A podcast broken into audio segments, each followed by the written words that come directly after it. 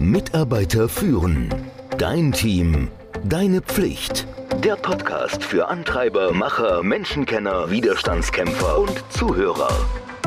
Der Podcast von und mit Kai Beuth, dem Experten für das Thema Führung. Nur so wirst du ein produktives Meeting erhaben. Wie oft hast du schon einen Kalendereintrag verschickt und gedacht, fertig?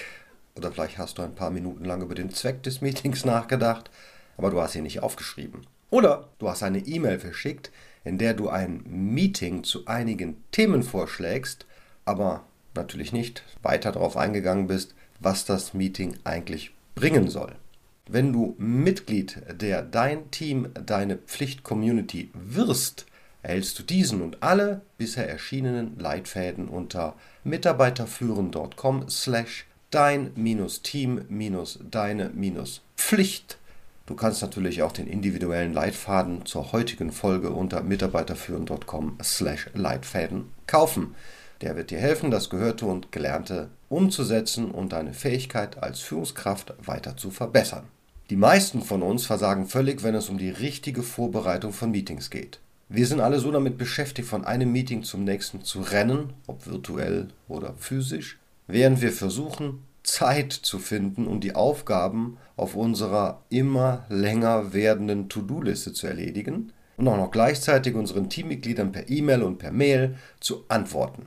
Leider führt dieser Teufelskreis zu immer weniger produktiven Meetings, was oft dazu führt, dass ein weiteres Meeting, oh Wunder, notwendig wird. Ja, da kann man nur verrückt werden. Die Zeit, die wir in einem Meeting gemeinsam verbringen, die ist ehrlicherweise kostbar. Und anstatt zu improvisieren, müssen wir uns und unsere Kollegen gut vorbereiten, damit wir ja das Beste draus machen können. In diesem Podcast erfährst du, wie du das machen kannst. Einen Meetingplaner zum Downloaden findest du im vorhin erwähnten Leitfaden Produktive Meetings. Meetings sind nur ein Instrument in unserer riesigen Toolbox. Und bevor du ein Meeting planst, solltest du überlegen, ob eine Alternative nicht effektiver oder effizienter wäre. Die Technologie ermöglicht es uns auf viele Arten zusammenzuarbeiten. Zum Beispiel Notizen, E-Mails, Sprach- und Videoaufnahmen unserer Gespräche oder Präsentationen, Text, Chatnachrichten und man kann ja auch schon locker gemeinsam an Dokumenten arbeiten. In den letzten zwei Jahren scheinen wir ja alle Profis darin geworden zu sein, diese ganzen Dinge zu nutzen. Meetings hingegen sind das optimale Format, wenn es um heikle Themen geht, wenn Beziehungen wichtig sind oder wenn du eine Gruppe zusammenbringen musst, um Inhalte in Echtzeit zu arbeiten und natürlich auch schnell zu einer Einigung zu kommen. Bevor du also die Agenda entwirfst, solltest du genau wissen, was das Meeting denn soll. Was soll es bewirken? Es liegt zwar nahe, darüber nachzudenken, warum wir das Meeting machen, aber die bessere Frage ist, was denn dieses Meeting erreichen soll. Was ist denn das Ziel? Das gewünschte Ergebnis beschreibt, was nach dem Meeting anders sein wird. Es drückt aus, wie Erfolg ja, in der Sprache des Erreichens aussieht. Wenn du ein Meeting mit einem Verb oder einem Aktionswort wie diskutieren, überprüfen, planen, entscheiden, aktualisieren, einführen, entwickeln planst, dann mach das nicht. Das sind tolle Aktivitäten für eine Tagesordnung, aber nur wenige von denen helfen dir herauszufinden, ob das Meeting etwas gebracht hat. Stell dir vor, du fragst am Ende des Meetings, ob wir unser Ziel, die Teilnehmer auf den neuesten Stand zu bringen, erreicht haben. Sicherlich wurden die Leute informiert, aber was soll's. Anstatt das Team über die neuesten Ergebnisse der Marketingkampagne auf den neuesten Stand zu bringen, ist das gewünschte Ergebnis vielleicht, dass die Teilnehmer über die Ergebnisse der letzten Kampagne informiert sind und bereit sind, die Erkenntnisse und Lehren in die, ja, die nächste Kampagne einfließen zu lassen. Jetzt sagst du, boah, das ist aber jetzt ein bisschen Korinthenkackerei. Aber nee, der Unterschied, der ist nuanciert, aber er ist bedeutsam zwischen informieren und was mache ich draus. Also, jetzt wo du weißt, was das Meeting erreichen soll, dann kannst du die Aktivitäten planen, die das Team dorthin bringen soll. Was machen die? Offene Diskussionen sind nützlich, aber es gibt noch ein paar andere Möglichkeiten, Menschen einzubinden. Überleg dir, ob du spezielle Fragen vorbereitest, auf die dein Team antworten soll, oder ob du Post-its, Mindmapping, Umfragen, irgendeine Art von kreativer Arbeit, Whiteboarding, nicht Waterboarding, Whiteboarding, Brainstorming oder eine Diskussionsrunde einsetzen willst.